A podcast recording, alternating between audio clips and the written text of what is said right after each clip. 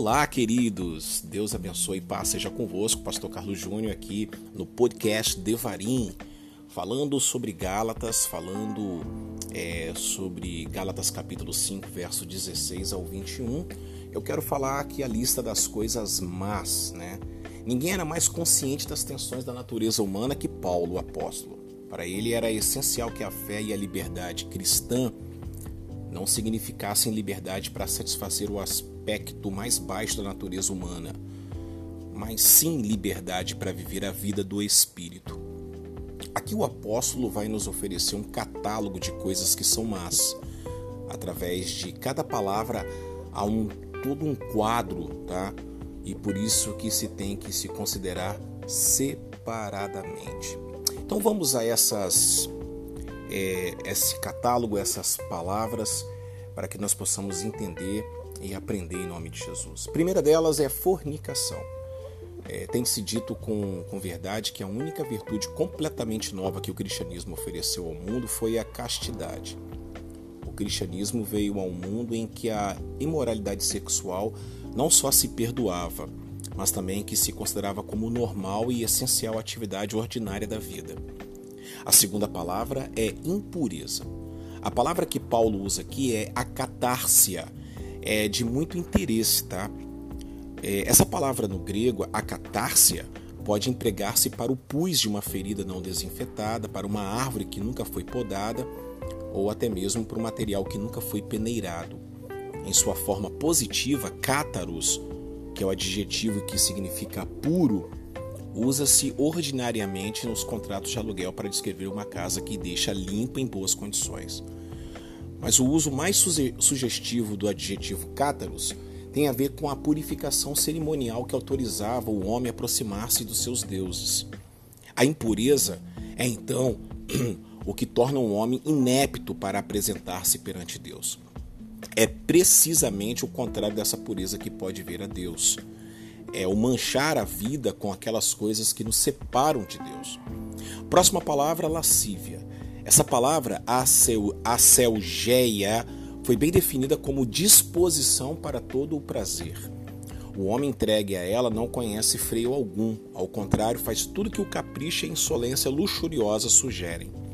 A ideia geral, gente boa, é de que alguém que chegou a tal extremo no gozo de seus prazeres e desejos que já não se preocupa dos que as pessoas vão dizer ou pensar.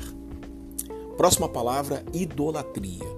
Esta palavra refere-se à adoração dos deuses feitos pela mão dos homens, você sabe muito bem disso, e ao pecado do qual as coisas materiais chegam a ocupar o lugar de Deus. Próxima palavra, feitiçarias. Esta palavra significa literalmente o uso de drogas, farmaqueia, né? que vem da, da palavra original é, farmácia este uso pode ser benéfico, tá? Como no caso da medicina, mas aqui está relacionado a envenenamento e veio a estar muito especialmente relacionado com o emprego de drogas nas bruxarias e sortilégios que enchiam o mundo antigo.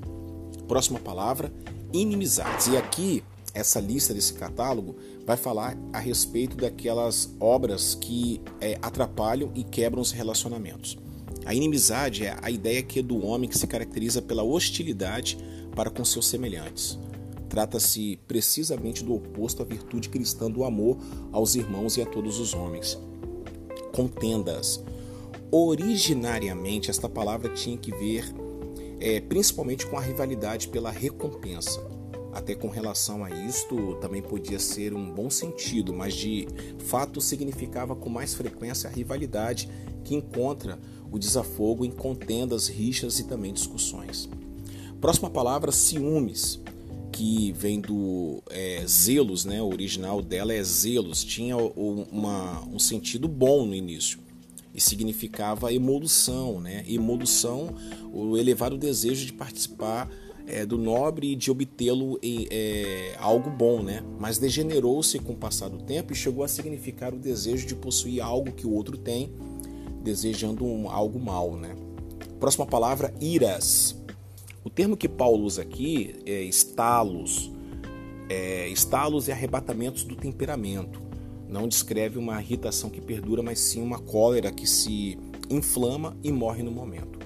Próxima palavra, discórdias. Também pode ser chamada de facções. Esta palavra tem uma história muito ilustrativa. Eu vou falar para vocês. É a palavra eriteia, eriteia, que significava nas origens o trabalho de um operário contratado, eritos. Chegou a significar o trabalho remunerado. Logo passou a significar lutar por obter votos para uma acusação pública ou política. Olha aí, ó. Olha de onde vem o problema da política. Mas pelo proveito que pode lhe tirar, é a qualidade do homem essencialmente egoísta que não tem nenhum conceito ou ideia de servir a seus semelhantes. Dissensões. Literalmente, a palavra significa manter-se separados. Né? A dissensão descreve uma sociedade em que acontece justamente o contrário, onde seus membros se fogem mutualmente em vez de partir para uma vida uníssona. Né? Próxima palavra, facções, que também pode ser heresias, partidos, tá? E vem da palavra aireses, ok? Com dissensões cristalizadas. É... Aireses, originalmente, não era um termo pejorativo, não. Provém de uma raiz que é, significa escolher e se aplica a uma escola de seguidores de um filósofo ou algum grupo ou banda de pessoas que participavam de uma crença comum. Mas o trágico da vida está em uma pessoa que mantém diferentes pontos de vista, termina com muita frequência aborrecendo não os pontos de vista dos outros, tá? mas sim as próprias pessoas, e deveria ser possível dissentir com alguém sem deixar por isso ser amigos. Tome cuidado com isso. Próxima palavra, invejas. Esta palavra fonos, fitonos, perdão, fitonos, é uma palavra ruim. Eurípides, né, a chamou a maior, a maior das enfermidades entre os homens, fecha aspas. Em essência, não descreve o espírito que deseja, com nobreza ou sem ela. Possuir algo que o outro possui descreve o espírito que não suporta absolutamente o fato que o outro possua essas coisas. Inveja é um negócio muito complicado, né? Trata-se de condição nem tanto do ciumento quanto do amargurado. A inveja é pior do que isso. E vou falar as duas últimas agora, bebedices e glutonarias. Bebedices no mundo antigo não se tratava de um vício comum, não. Os gregos bebiam mais, mais vinho do que leite, tá?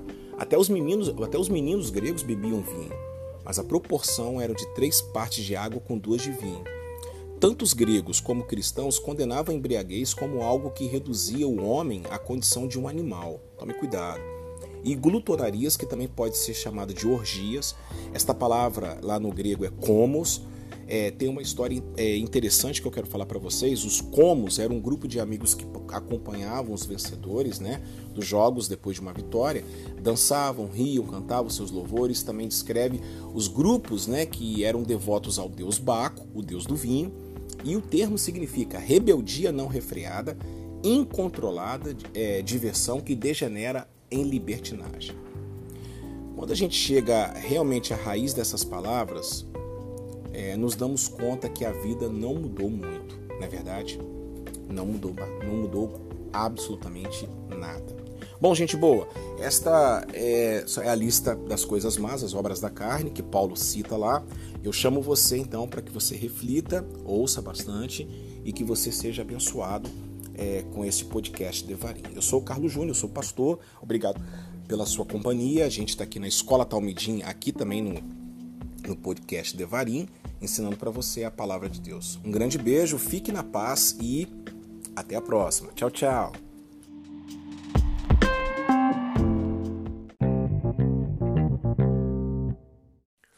Oi, gente boa! Pastor Carlos Júnior, tudo bem com vocês? Eu quero fazer um convite muito especial, viu?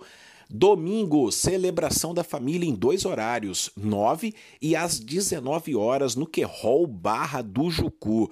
Você é meu convidado especial. Estamos de volta e estamos caminhando na graça e na, no amor de nosso Senhor e Salvador Jesus Cristo. Uma comunidade que está ali para pregar o evangelho verdadeiro, ensinar você a verdadeira, a verdadeira doutrina da palavra de Deus. Venha participar conosco, venha é, se alimentar da palavra. Em dois horários, 9 e 19 horas.